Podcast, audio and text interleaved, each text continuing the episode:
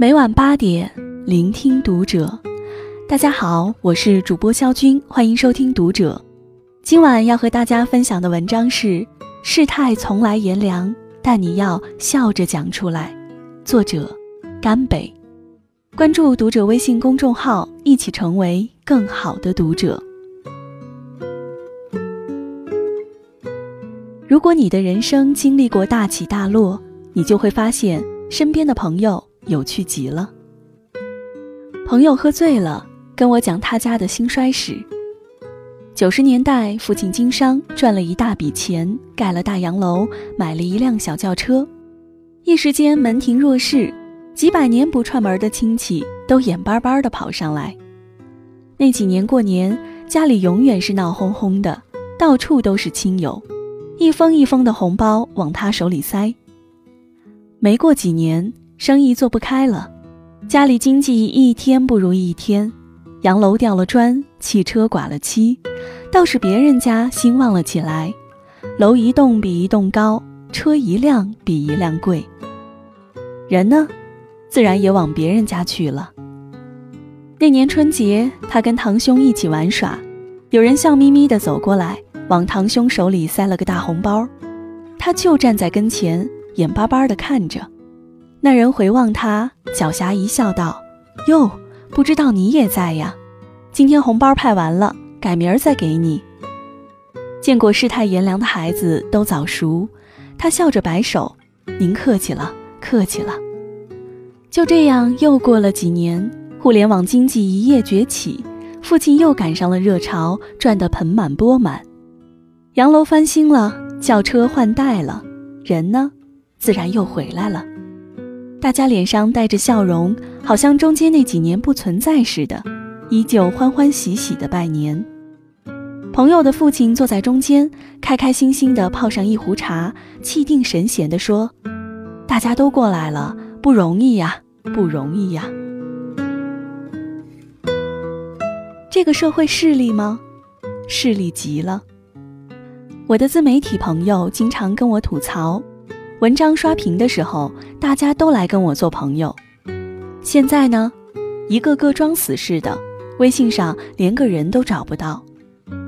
我笑着安慰他：“安啦，是这个样子的啦。”他继续感叹：“你可能没有经历过，不知道那种感觉有多凄凉。”我发几个表情包，哈哈哈哈的跳过了话题。我怎么没有经历过？我的邮箱里。现在还躺着几百封退稿信，一连一连拉下来，跟瀑布似的。那种无人问津的感觉，我比谁都清楚。闷声在家写稿的时候，就连要好的朋友也瞧不起我。谁会看这些破玩意儿啊？后来看的人越来越多了，朋友又回来了，高调的把我的文章转发朋友圈，我就知道他一定能做到。我不知道他会不会尴尬，总之我挺尴尬的。但我会拉黑他吗？不会的，我只是不再和他交心了。拜高踩低原是天性使然，《儒林外史》里的名篇《范进中举》对这四个字儿诠释的精妙透了。范进中举前向丈人胡屠夫借钱。被一口啐在脸上，骂了个狗血淋头。中举后呢？胡屠夫说：“如今中了举人，就是天上的星宿。”范进要怎么办？中了举，狠狠地揍胡屠夫一顿吗？不，范进说：“方才费老爹的心，拿了五千钱来，这六两多银子，老爹拿了去。”私以为这一段儿才是范进中举中写的最好的。一个人穷酸落魄过，又飞黄腾达了，就已经是两生两世，隔了一世的愤懑、憎恨、痛苦，早就不值一提。为什么？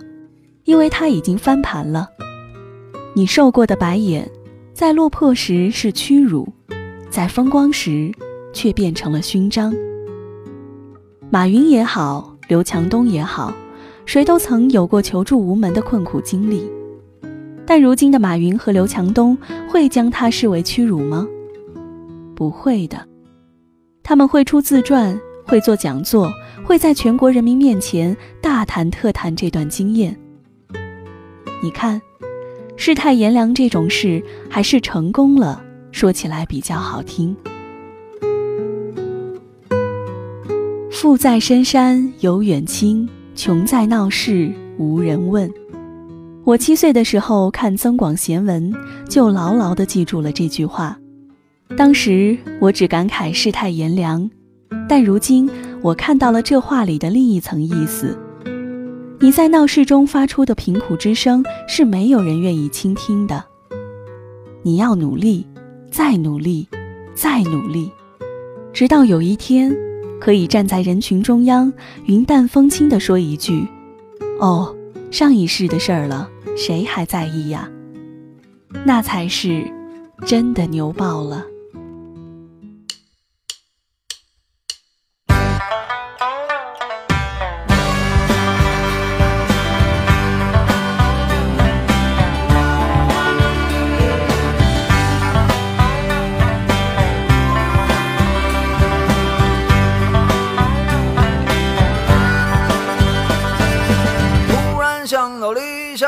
个词儿，嗨，我又想到了现实的生活，更嗨。当我看到人们都在忙碌着，汗见干，背上有点凉，心里有点忧伤。突然想起爸爸说的话，我又看到了身上的伤疤。看看这些年，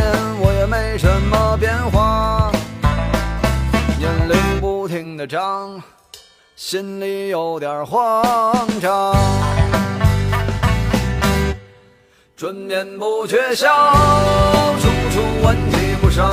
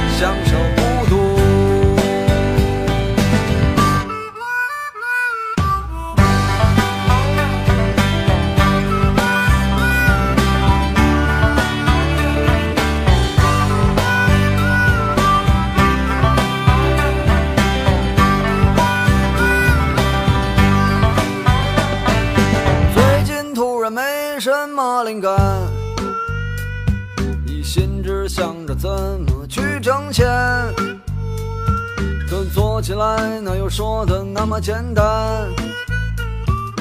一年到头来，我还是一个穷光蛋。今年突然挣了一点钱，突然好多人都和我有缘。我也突然感到世界很温暖，好像混了三十年，终于混到我的春天，春眠不觉晓，处处问题不少。